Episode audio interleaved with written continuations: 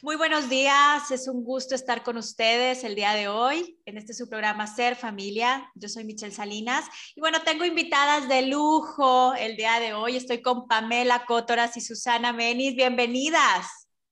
Muchas, muchas gracias. Gracias por la invitación. Muchas gracias, muchas, muchas gracias. Les comparto un poco. El programa de hoy va a estar, bueno, súper enriquecedor. Eh, los invito a que se queden con nosotros.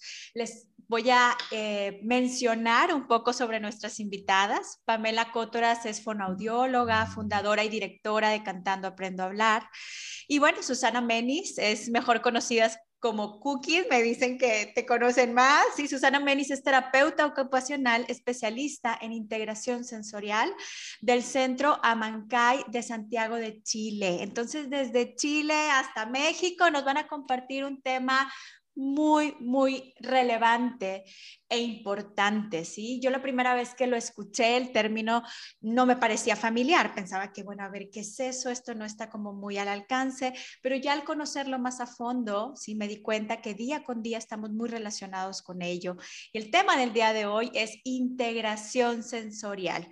Y antes de comenzar, me gustaría que ustedes, digo, ahorita antes de, iniciar, compartieran un poco de su experiencia. Cuéntenos sobre ustedes y, y por qué eligieron eh, este, el día de hoy este tema tan, tan importante y que vamos algunos a conocer, quizá algunos a ampliar el conocimiento. No sé quién quiere empezar. ¿Qué me contarían sobre su experiencia y por qué eligieron este tema tan relevante? Mira, yo, bueno, soy Pamela Cotorás, una de las autoras de Cantando Aprendo. Eh, yo me encontré con este tema hace muchísimos años cuando eh, trabajamos junto con Cookie en el Centro de Rehabilitación Marantel, que es donde se genera el, Cantando Aprendo, entre, otras cosas. Eh, yo era fonoaudióloga junto a ella Paul Hammer, que es la creadora, y Miriam Pinto, y Cookie trabajaba eh, con los pacientes que eran niños con necesidades especiales. Y contactamos a una eh, terapeuta ocupacional que fue a introducirnos en el tema de la integración sensorial y desde ahí es un tema que me parece muy relevante y que cada día vemos que es más importante y que son más los niños que se benefician con esta terapia. Por eso propuse que eh, invitáramos a Cookie eh, porque es una de las especialistas en Chile en el tema, tiene una consulta preciosa en que los niños no van a terapia, lo van a pasar estupendo y adquieren habilidades y regulan sus, eh, muchas de, las conductas que muchas veces emiten. Así que ese es el motivo por el que quise eh, invitar y te agradezco muchísimo que nos hayas aceptado. Gracias. Eh, bueno, quiero agradecer por la posibilidad de poder conversar y conversar hasta México, me parece increíble. Eh, bueno, como decía Pamela, eh, nos conocemos hace tiempo, somos antiguas, ¿no? Viejas antiguas. Ah, en esto y llevamos como varios años de recorrido terapéuticos también. Y mi acercamiento a, a través de integración sensorial fue a través de algunas profesoras chilenas que se especializaron en Estados Unidos y en especialmente con eh, Enna Blanche, que es toda una referente en términos de integración sensorial y quien ha sido como el pilar eh, para la integración sensorial en Chile y para todas las personas que nos, nos hemos formado, ¿ah? que gracias a ella nos, que nunca nos ha abandonado y que siempre nos está eh, guiando y apoyando y estimulando. Y el tema, la verdad es que es eh, bastante interesante porque es un tema como bien cotidiano que de repente pasa como muy desapercibido y sin embargo no es tal. ¿ah? Eh, todos nosotros estamos eh, enfrentados a la sensorialidad y, lo importante es ver cómo la sensorialidad influye en nuestras conductas, en nuestros comportamientos, ya sea cuando fluye bien o cuando no fluye tan bien o como lo que esperamos. Eh, muchos de nuestros niños y sobre todo ahora que hemos estado post-pandémicos, ¿ah? se han visto exacerbadas muchas conductas sensoriales y otras no tantas, y uno puede entenderlo desde ese punto de vista. Entonces la invitación es eh, abrir los ojos, eh, colocarnos unos lentes especiales para poder entender y reflexionar sobre cómo nos comportamos con la sensorialidad y que de todas maneras es un traje, eh, eh, digamos, como de lujo, o sea, es un traje individual para cada persona, no todos respondemos de la misma forma a las mismas sensaciones. ¿ya? Y eso es como importante saber. saber eh, y, y, lo que yo quiero es, mi primer gran objetivo es ponernos esta, bajo esta mirada para poder entender. Cuando nos ponemos bajo esta mirada, nos hace sentido muchas cosas y también eh, nos hace como bajar la presión también y las expectativas y aceptar también las particularidades de cada persona y de cada niño en general, que es, como importante. Entonces la invitación es esta, es abrirnos este mundo de las sensaciones. Las sensaciones tienen un rol súper importante ¿eh? para nosotros como especie. Michelle, las sensaciones son, eh, están eh, dirigidas a que nosotros las tomemos y nos informan del medio. Como especie, nosotros tenemos la posibilidad de recibir todas estas sensaciones, convertirlas en percepciones para dar respuestas eficientes y adaptativas como especie para adaptarnos a este entorno y al medio ambiente. Si no, no podríamos sobrevivir como especie. Tenemos que interpretarlas. Entonces, lo importante de las sensaciones es que tienen ese rol específico hacia eh, la especie humana en general. Y nosotros tenemos eh, una serie de cadenas, una serie de, tenemos un sistema nervioso que está encargado de recibir estas sensaciones. Las sensaciones son súper objetivas, las percepciones son subjetivas. Las sensaciones es algo que tú puedes medir. Puedes medir una onda luminosa, una onda auditiva, la presión del tacto, ¿no es verdad? Eh, los rangos de movimiento, uno lo puede medir. Y todas estas sensaciones están llenas de energía que van dirigidas a receptores específicos. Nuestro cuerpo está eh, con receptores que están destinados a recibir a estas sensaciones, provocar estos cambios bioquímicos para llevarlos a, las redes específicas para que nuestro sistema nervioso pueda eh, interpretarlas, integrarlas. Y eso es como importante. Cada sensación tiene un receptor específico. Nosotros no podemos sentir con los oídos, aunque queramos, ¿ok? No podemos, eh, tenemos alternativas, nuestro cerebro es, plástico, entonces hay muchas áreas, porque tú, la, gente eh, ciega eh, desarrolla mucho sentido de tacto, dice, ven con, los, con las manos, pero específicamente no hay onda luminosa. Reciben y transforman el entorno a través de otros sistemas, ¿no es verdad? Pero cada sensación tiene su receptor específico. ¿ya? Entonces, y eso es como importante. Y lo importante es que somos seres como eh, que multisensoriales. Ahora, por ejemplo, yo te estoy mirando, estoy escuchando, estoy atenta a los ruidos externos, que nadie me va a entrar en esta sala, que no se me corte la señal del internet, entonces, es que estoy sentada y que estoy escuchando, etc. Tenemos una gran cantidad de sensaciones que entran en, en, nuestro cuerpo y en nuestro sistema y tenemos eh, la capacidad para poder eh, organizarla y responder con eficiencia y con precisión. Y eso es como importante. No sé si por ahí vamos, ¿me quieres hacer algunas preguntas en relación a eso? Sí, me, me, me llama mucho la atención todo esto de la sensorialidad y cómo lo transmites, que, mencionas esta capacidad, ¿no? Que tenemos la capacidad. Y eh, también eh, hay, hay, como una eh, relación o diferencia entre la capacidad y la habilidad. Es decir, es todo esto que nos acabas de mencionar es eh, pues es algo natural que se da o es algo que también este proceso, yo me imagino como estas sensaciones, así como tenemos en el aparato digestivo eh, los probióticos, las enzimas que me ayudan a digerir lo que, eh, ahora sí que la comida, lo que nos ayuda a procesar nuestro medio, pues una parte de ello es esto de las sensaciones, la sensorialidad.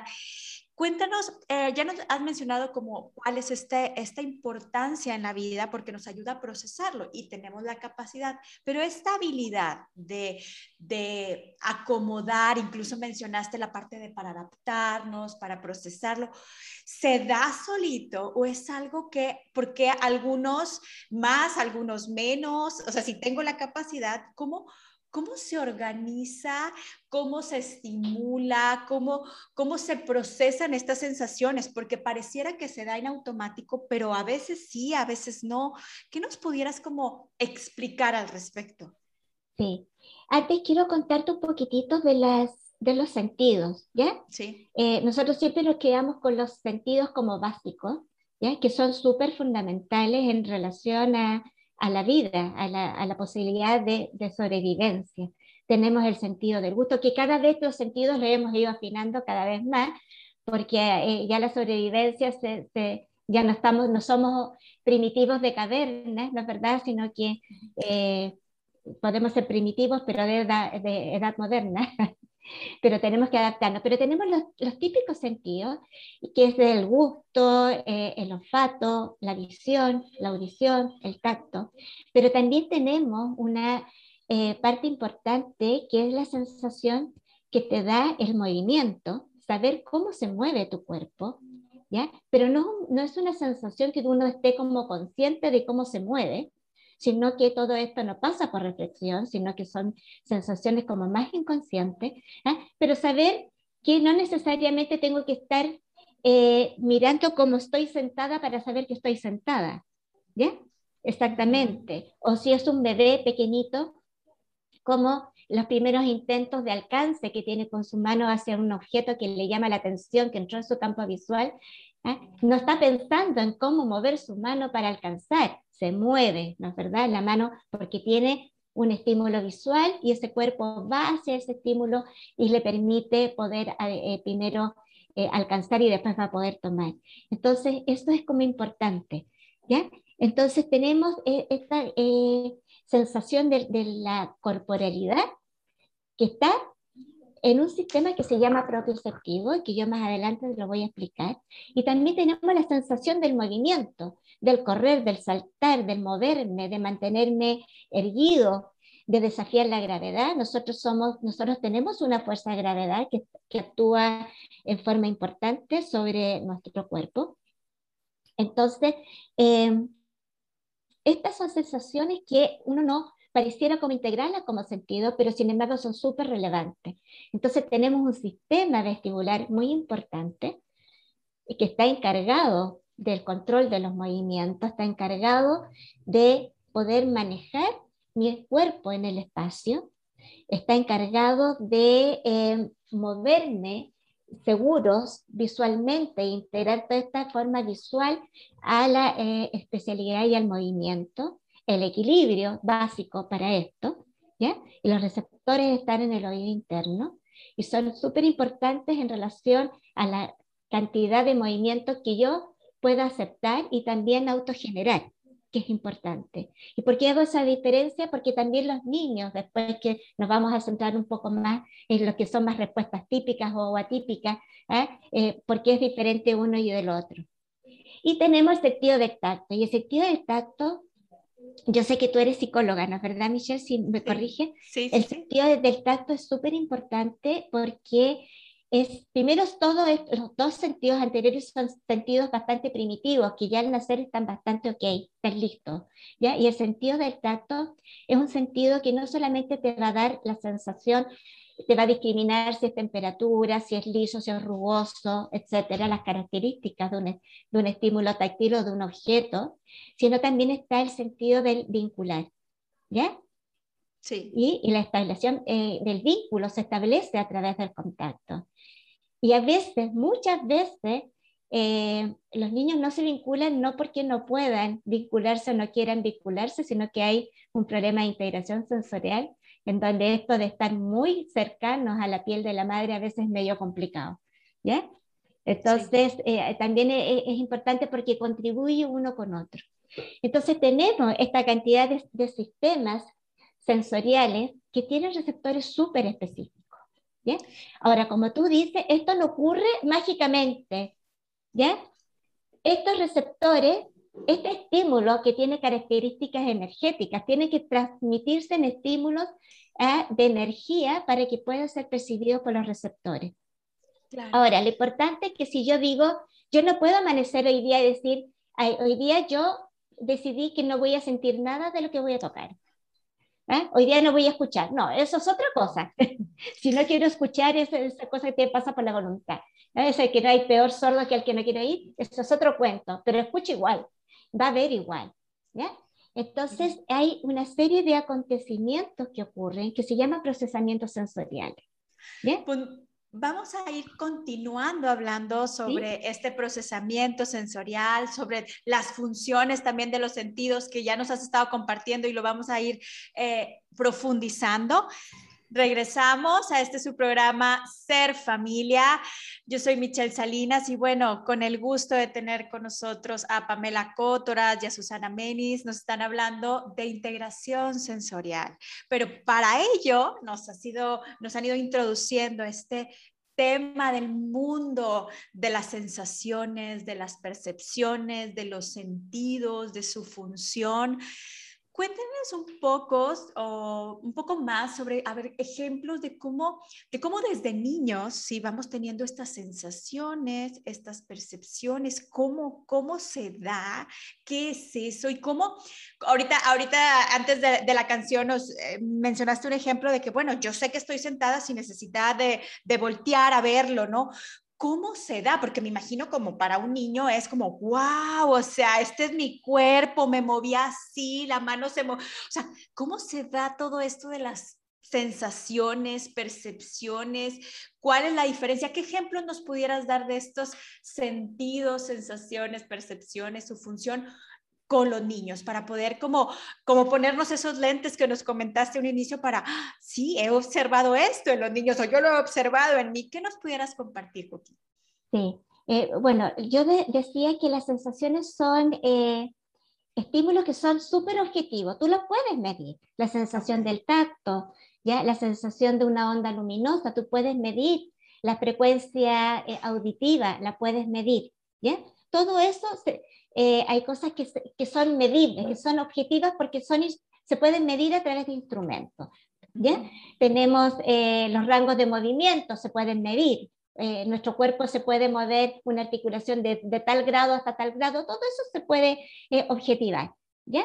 El, la percepción, sin embargo, es particular para cada persona. Entonces, cuando entra la sensación y provoca este cambio, por ejemplo, eh, entra el tacto, el niño toca por casualidad, ¿ya?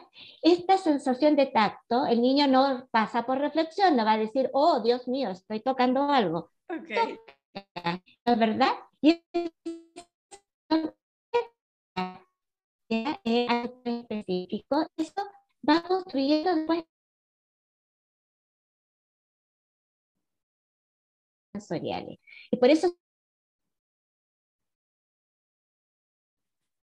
Ok, continúa Michelle porque la perdimos.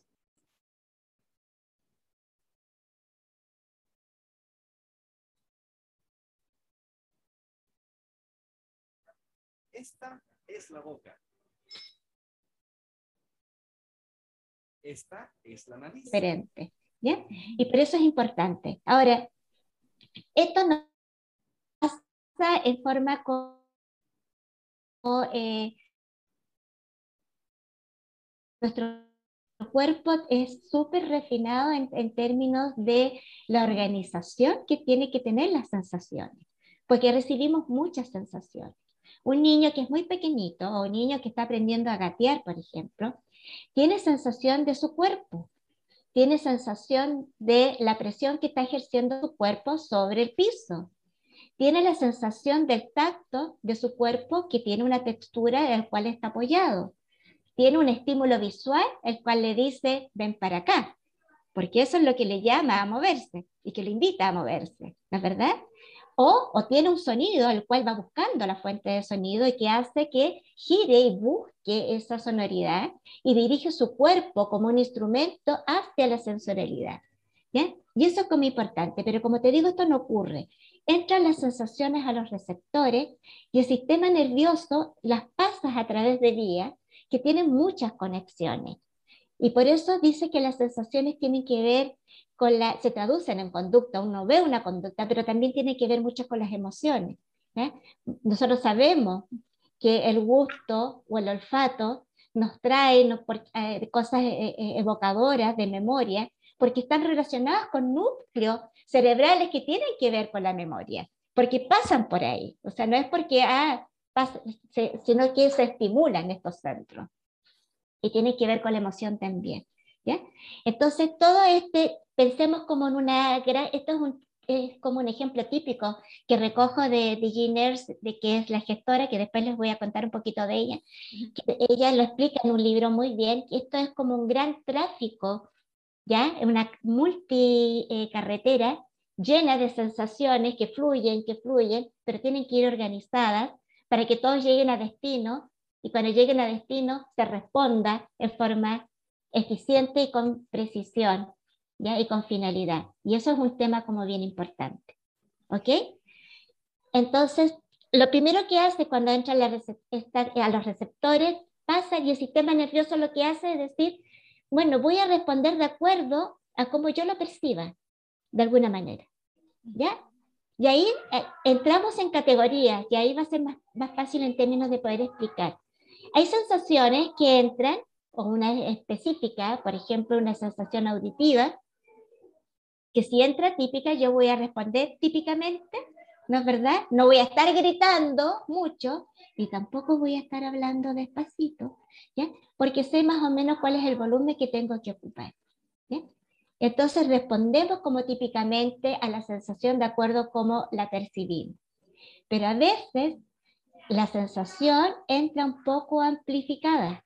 Y estamos hablando en términos de la modulación. Esto se llama modular la sensación cómo respondemos a la sensación. Y a veces viene un poquitito amplificada. Y las sensaciones amplificadas en la vida cotidiana eh, a veces causan problemas. No a veces, muchas veces. ¿Okay? Entonces, si tenemos una sensación amplificada, por ejemplo, del tacto, ¿ah? tenemos eh, que la experiencia táctil puede ser eh, desagradable, puede ser a veces muy invasiva, puede ser hostil, o agresiva, ¿ya? O irritante. Habitualmente las sensaciones de tacto cuando vienen muy amplificadas se responde de esa manera. Entonces tenemos eh, a veces que dicen, no, este, esta persona es poco cariñosa. ¿Será poco cariñosa o que el contacto físico es una complicación y prefiere tener un, no un metro de distancia, sino que cinco metros de distancia? ¿Ya? Sería como, eh, digo, por dar un, ejemplo, sería como cuando un niño se pone un suéter que a lo mejor para alguien para, es un suéter natural y un niño anda de malas porque hoy me pican, pero a lo mejor él no sabe que le pica y me pica, me pica, me pica, me pica y ya anda de malas y ya anda gritando, pero a lo mejor es por, por esa parte táctil. A lo mejor ahorita hablaste de la distancia, como en esa parte de los niños, pues a veces también se da eh, de esa manera. ¿Cómo, cómo, cómo se Exacto, cuando viene muy amplificada, y vamos a dar ejemplos concretos, eh, por ejemplo, del tacto, o a veces también de los ruidos, todas las sensaciones, todas las sensaciones vienen aumentadas o pueden ir disminuidas, se pueden percibir. No es que vengan, vienen con la frecuencia típica, pero uno, ¿ya? La, la, percibe en forma diferente. Pensemos que nosotros somos como una tacita de café y nosotros al colocarle dos gotitas, dos gotitas con un gotario, se rebalsa.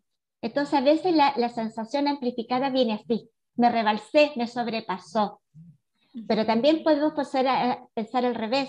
Somos una tina de baño, una tina para bañarse, y creemos que con dos gotitas o abriendo el grifo se va a llenar y no se llena, y no se llena, y no se llena, y no se llena nunca.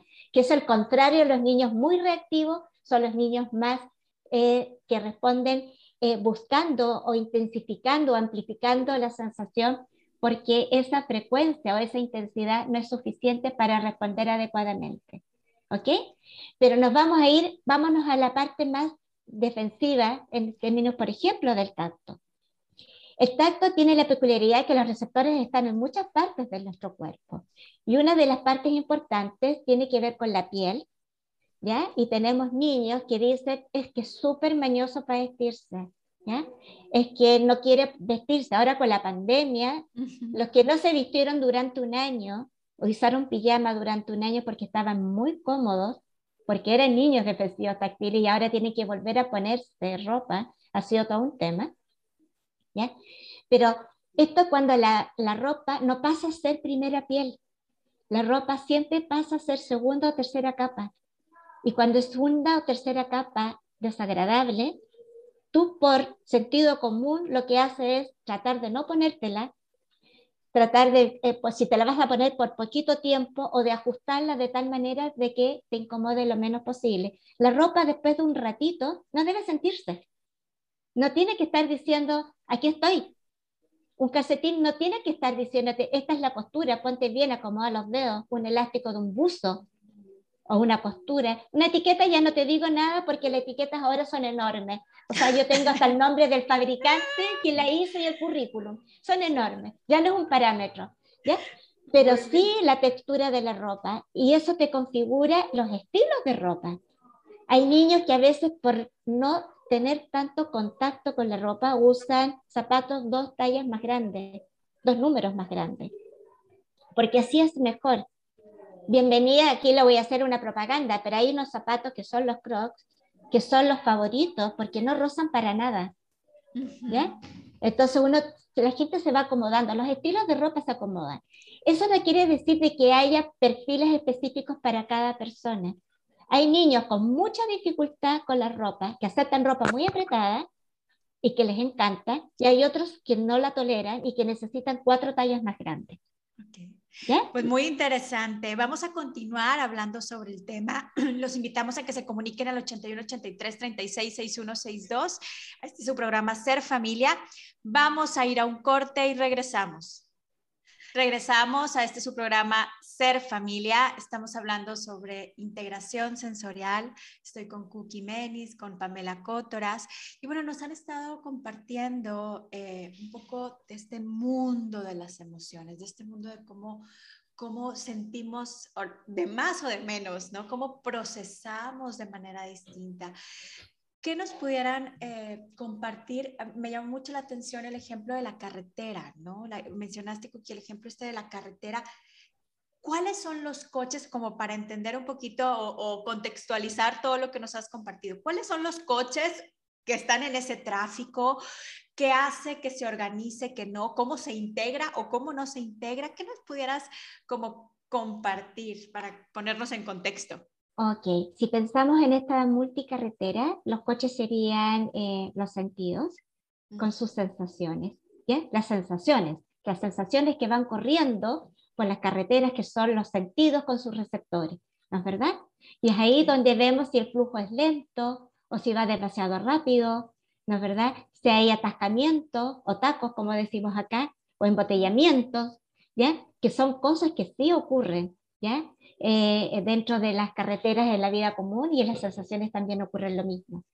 Ya hablamos que cómo ocurren, cómo fluyen estas eh, sensaciones, ya sabemos que el sistema nervioso interpreta estas sensaciones en términos de la intensidad y da respuestas a ellas, pero también tiene que saber el sistema nervioso, tiene que eh, discriminar a ver, por ejemplo, este sonido fue arriba, abajo, fue suave, fue lento, me moví así, me moví así, vertical, horizontal, me di una vuelta carnero, eh, toqué algo rugoso, estaba muy caliente. Eso que se llama discriminación es muy importante para saber las características y también para el sistema nervioso saber de que este es un estímulo que es auditivo y que es diferente del táctil y que es diferente del movimiento, etcétera. ¿No es verdad? También nos permite hacer esta discriminación. Toda esta información tiene que organizarse y tiene que integrarse. Y llegamos a lo que es el concepto de integración sensorial. Tiene que llegar y tiene que organizarse, pero lo importante es para dar respuestas que sean eficientes, precisas y adaptativas. ¿ya? Por eso es importante la integración sensorial. para que sea de esta manera nosotros nos podemos adaptar a nuestro entorno y poder seguir actuando donde no tengamos que eh, eh, pensar por cada sensación que vamos a tener. Se actúa solamente, pero se actúa de acuerdo a cómo la percibimos, de acuerdo a la intensidad, de acuerdo a cómo discriminamos y, y de acuerdo a eso cómo la organizamos. Y por eso tiene que ver mucho con la emoción y se traduce en conducta. Siempre se traduce en conducta. Es que el niño se mueve tanto, por algo se mueve. Es que el niño está muy irritable, busquemos la causa. No todo es una emoción, pero no todo es el ánimo o, la, la, afectividad, es lo que conlleva a que el niño esté más irritable. A lo mejor está irritable porque está muy sobrepasado, abrumado por tanta sensación, o al revés. Pues se mueve mucho porque necesita amplificar las sensaciones para interactuar con el mundo. ¿No es verdad? Bueno, esto es lo que es integración sensorial. Y esto no surge tampoco de la nada, esto es de un trabajo largo, eh, eh, bastante arduo y trabajoso que tuvo Jean Earls, que es una terapeuta ocupacional de Estados Unidos, que nació en el año 20 y que después murió en el año 88, en donde ella era terapeuta ocupacional, después sacó su máster y después sacó su doctorado.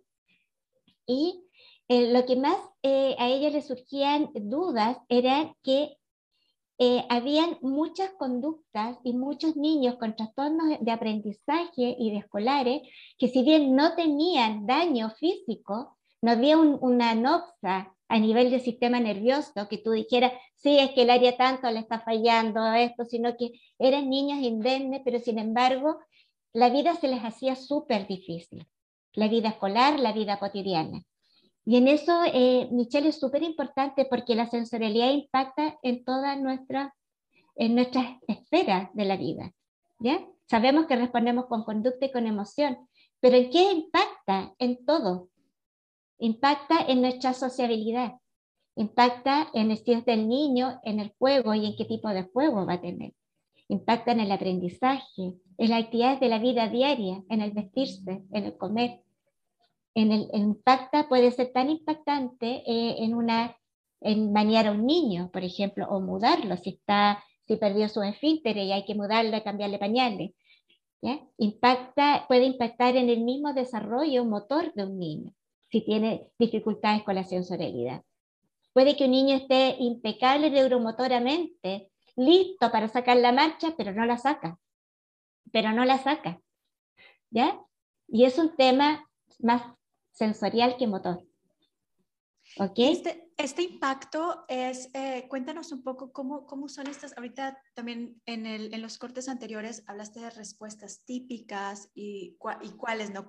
Este impacto puede ser, me ayuda a funcionar, me ayuda a, a, vivenciar, a conectarme, pero también a veces no. Cuéntanos algunos ejemplos de cuáles serían como estas, eh, este impacto o esta respuesta eh, típica o funcional y, cuando no? ¿Cómo, ¿Cómo, lo podemos como entender un poco más? Ok, eh, lo vamos a hacer con ejemplos como, como bien concretos. Impacta sobre todo, y eso tiene que después esconder con la intervención, cuando lo cotidiano, lo que debería ser fácil, fluido, es un drama. ¿Ya?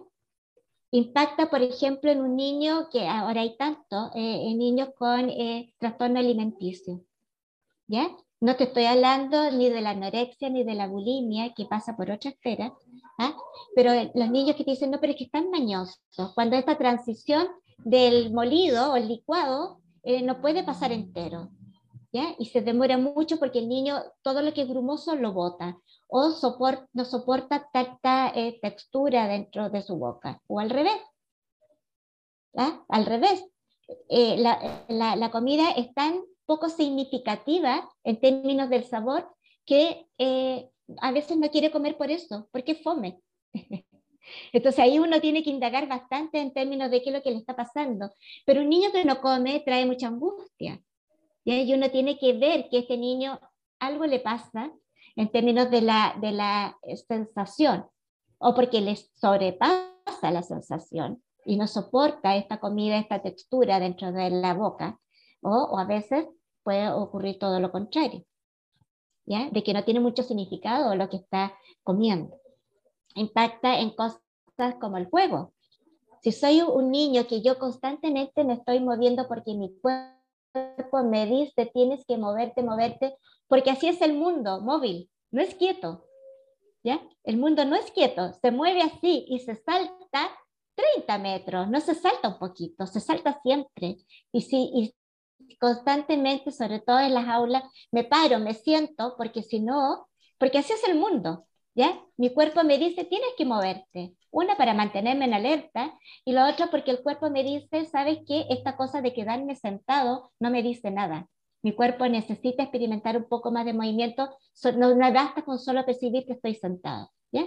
Que son niños como más disruptivos, más invasivos, ¿eh?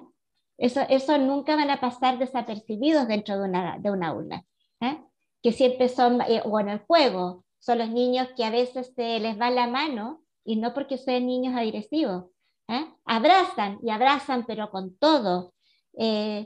la verdad, tocan al compañero o empujan al compañero en un juego que están de superhéroes, pero resulta que la fuerza que aplicó al superhéroe lo dejó planchado sobre una pared, ¿no es verdad? Y el otro niño quejándose, pero el otro dice, que si solo lo toqué. Pasan esas cosas. O cuando cierran una puerta y todo el edificio se enteró que llegó el niño. Todos sabemos que llegó Juanito, porque cierra la puerta, pero las puertas se cierran así, con esa fuerza, con esa intensidad. Si no, no se cierran, no es otra cosa.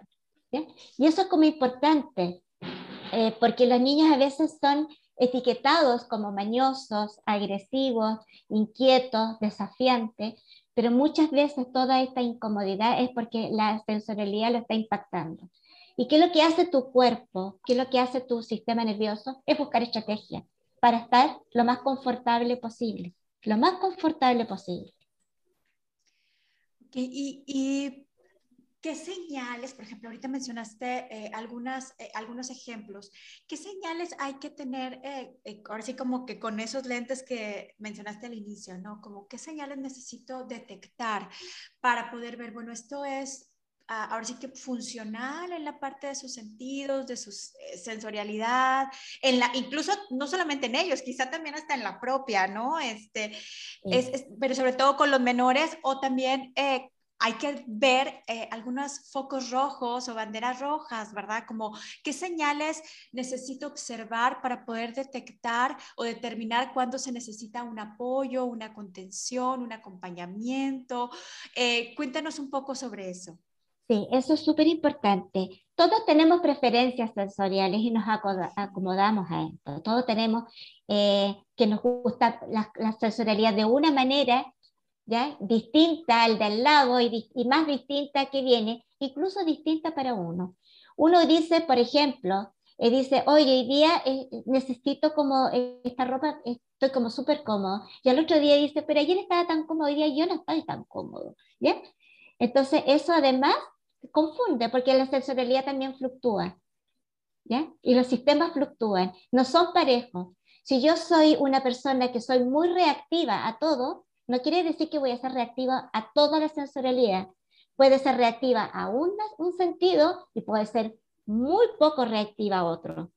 Y dentro del mismo sentido también soy fluctuante. Puedo ser muy reactiva a ciertas cosas y para otras para nada. Y eso desconcierta. ¿ok? Desconcierta a la familia, a los padres, a los cercanos, a la, a la profesora, a los amigos, y te desconcierta a ti misma. ¿Ya? Como hoy día, o sobre todo con la comida, cuando los niños son, tienen mucha dificultad con la alimentación, un día decidieron aceptar el arroz y la, la mamá dice, ya lo tengo, ya está listo el arroz, al otro día es como si nada hubiera pasado. ¿Cómo? Pero si ayer comiste, hoy día, no, no, no, es que hoy día no, no te va a decir, no lo tolero, no lo, no lo, lo rechaza nomás. Entonces uno dice, pero ¿cómo pasa eso? Ahora, cuando uno se pregunta cuando uno tiene que intervenir, cuáles son las señales de riesgo. Cuando la cosa cotidiana se está haciendo difícil, ¿ya? Cuando el vestirse es complicado, hay, cuando uno, el papá o la mamá que tiene que vestir al niño en la mañana y dice, ay, tengo que sacarlo de la cama. Y tiene que ponerse, y eso puede pasar hora y media, dos, porque tiene que llegar al colegio y no tiene más tiempo, y el vestirse tiene que ser rápido y eficiente y yo tengo que convencerlo que los calcetines están, eh, son los que él quiere, que son los cortitos que él escogió, y que están con la costura hacia, hacia afuera y no hacia adentro para que no le moleste. Todo eso es complicado, el bañarse, lavarse el pelo. ¿ya? Eh, yo tengo niños que se lavan el pelo dos veces al mes, porque es un drama. Y el drama no es lavarse, sino que asocia, no voy a entrar a la ducha, no voy a, eh, dada que se acerque el agua, etcétera, ¿no es verdad? Eh, entonces, hay señales de riesgo. En las actividades de la vida diaria hay muchas señales de riesgo en términos del tacto, que son las que más influyen, vestuario, alimentación e higiene, que son los niños eh, que son muy reactivos. Entonces uno tiene que buscar estrategias, eh, porque lo importante, Michelle, es que esto no se cura, ¿ya? O sea, a lo que voy es que esto es una condición en que uno busca estrategia y busca eh, de alguna manera preparar y sensibilizar a tu sistema nervioso para que no restrinja cada vez más, sino que amplifique cada vez más las posibilidades. ¿ya? Y por eso es importante la intervención. Uno dice a los papás, bueno, si no quiere tirarse a la piscina porque le da susto el agua, ¿ya? o le da susto flotar, por ejemplo, que es un, tema importante en términos de los niños del movimiento. Hemos hablado de los niños que se mueven mucho, pero hay un buen número de niños que no se mueve para nada, que no experimenta nada de movimiento, que ir a una plaza, no, están en los maicillos y que no se mueven. Entonces, eh, hacer terapia de shock o bañar rápidamente, lavar el pelo, o vamos, tirémonos al agua, o subamos nomás, el, trepemos el árbol, yo te pongo arriba, ¿eh? Eso es experimentar y reforzar la sensación del niño de que en realidad él tenía razón, lo sobrepasa. Y si hay una sensación que te sobrepasa, tú no la vas a volver a experimentar. Y si la vas a tener que volver a experimentar, vas a usar muchas estrategias para que sea lo más corta posible o que se complique. Y uno interviene para eso, ¿ya? Porque es una condición. Un niño que es defensivo táctil, que son los niños reactivos, yo no lo voy a convertir en un niño que tiene que tocar todo, porque esa es la otra parte, el que toca todo, los ojos en las manos, toca todo, ¿no es verdad? Huele todo, ¿ah? está encima de la gente. Esos niños tampoco los voy a convertir, vamos a ir usando estrategias, porque esas condiciones eh, no van a cambiar. Un niño que tiene mucho temor a moverse, yo no lo voy a convertir en un bailarín o en un acróbata de Circo du Soleil. ¿Ya? Y el que se mueve mucho, tampoco lo voy a convertir en un ser en un zen contemplativo que medita todo el día, sino que tenemos que aceptar estas condiciones. Muy bien, pues bueno, vamos a continuar hablando al respecto. Los invitamos a que se comuniquen al 81 83 36 61 62. Vamos a ir a música de Cantando Aprendo a Hablar y regresamos. Ser familia. Regresamos a este su programa Ser Familia. Yo soy Michelle Salinas, estoy con Cookie Benis y Pamela Cotoras hablando sobre integración sensorial. Y bueno, antes de ir eh, pues cerrando un poco el tema, me encantaría que eh, pudieran compartirnos eh, si alguien tiene alguna inquietud o quisiera buscarles en las redes, hacer alguna, eh, pues no sé, hacerles alguna pregunta o bien, bueno, encontrar todo este repertorio de canciones, pero más allá de canciones, de herramientas ¿sí? Para la vida a través de la música y a través de muchas otras eh, cosas que tiene Cantando Aprende a Hablar. Me gustaría que nos mencionaran dónde podemos encontrarlas en las redes. Hola, eh, muchas gracias. Yo soy Cotorá, soy una de las autoras de Cantando Aprendo. El material nuestro está disponible en, nuestro canal de YouTube, que es un canal grandote que llega a muchísimas muchísimos millones de, familias. es CAH Oficial, ese es el nombre de nuestro canal. Estamos en Spotify también, donde estas conversaciones las hemos transformado en podcast, así que también pueden encontrar este material y nuestras canciones, que es un catálogo grande. En www.cantandoaprendo.cl, que es nuestro sitio, existe una sección que se llama Biblioteca, donde están organizadas las más de 300 canciones que tenemos por edad y por objetivo, que también puede ser una, buen, una buena ayuda. Eh, Cookie, cuenta. Eh, sí, yo no soy youtuber, como ustedes.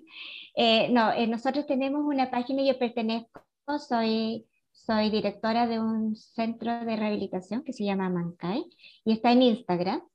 Así que pueden buscar Centro de Rehabilitación Infantil Amancay, y ahí está nuestra página y donde pueden compartir y, y, ahí también está nuestro contacto. ¿ya? Este es un centro grande, de, un centro ambulatorio de atención profesional, donde se trabaja mucho con integración sensorial y hay múltiples, eh, eh, hay un equipo multidisciplinario también eh, que trabaja con distintas patologías de, de niños. ¿ya?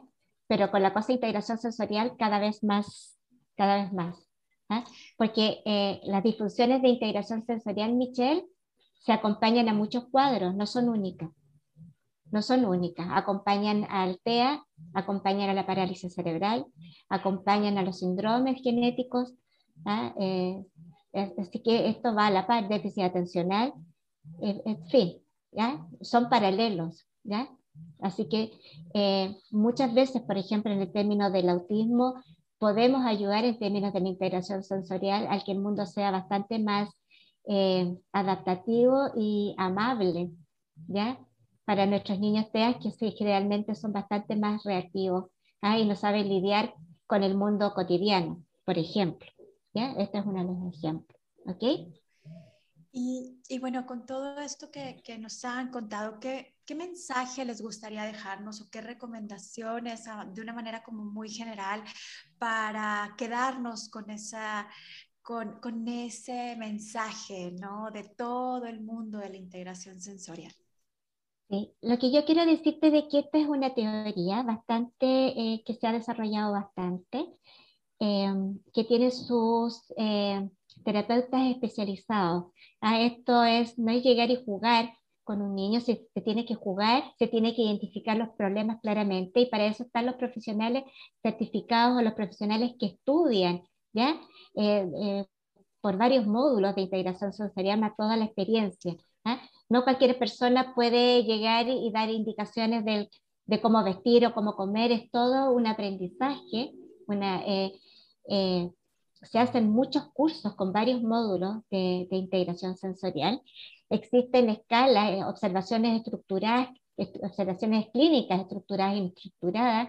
Se, eh, elaboró un, eh, un test de evaluación específico, ¿ya? estandarizado, que es el CIP, ¿ya? y están los profesionales que se han especializado ¿ya? En, esta, en, esta, en esta teoría, en este enfoque.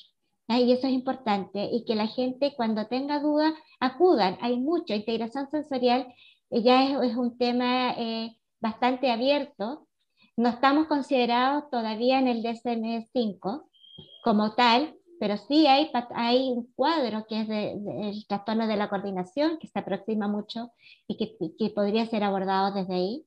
En otros países, en Argentina sí existe los trastornos sensoriales dentro de su gama de atención y son considerados por los seguros, por ejemplo, ¿ya? Eh, y acá en Chile cada vez más se sabe, ¿ya? Hay más información por parte del médico, más información por parte de los psicólogos eh, y mucha información por parte de los profesores y, y, parvularias, que son los que son los primeros que tienen el contacto ¿ah? eh, eh, con los niños y que empiezan a percibir de que aquí hay algo que no está funcionando. Y por supuesto de los padres también. Literatura, cualquier cantidad hay cualquier cantidad. ¿ah? Pero es una invitación a que se pongan estos lentes y que puedan identificar, los niños no son pesados porque son pesados, no son agresivos porque son agresivos. A lo mejor un niño agresivo es porque lo tocaron intempestivamente y no estaba preparado para ese contacto físico. Y ese contacto físico para él fue una agresión. Y de frente a una agresión, yo voy a responder pegando. O el otro que es un juego un poco más brusco, es el más pesado, etc.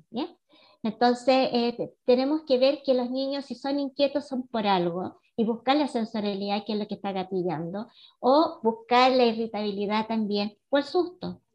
¿ya? ¿Cuántos niños que van a educación física es un drama la educación física? Es complicado cuando apenas puedo bajar la escalera del segundo piso de mi colegio para ir a un recreo. Ya eso es una hazaña.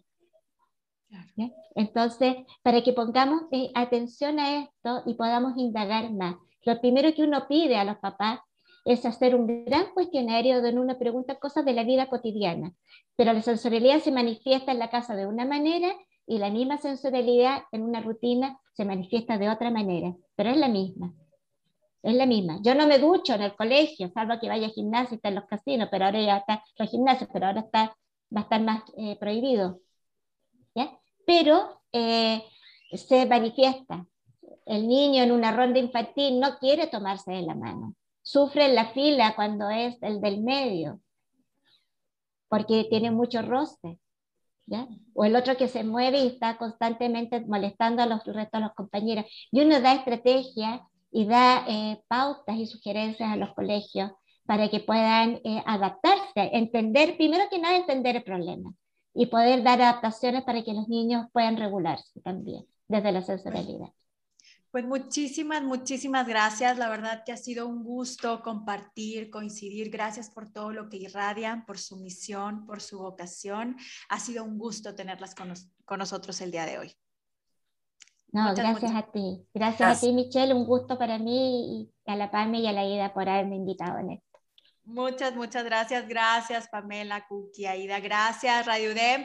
Gracias por haber estado con nosotros en este su programa Ser Familia. Yo soy Michelle Salinas y los esperamos el siguiente miércoles en Ser Familia. Gracias.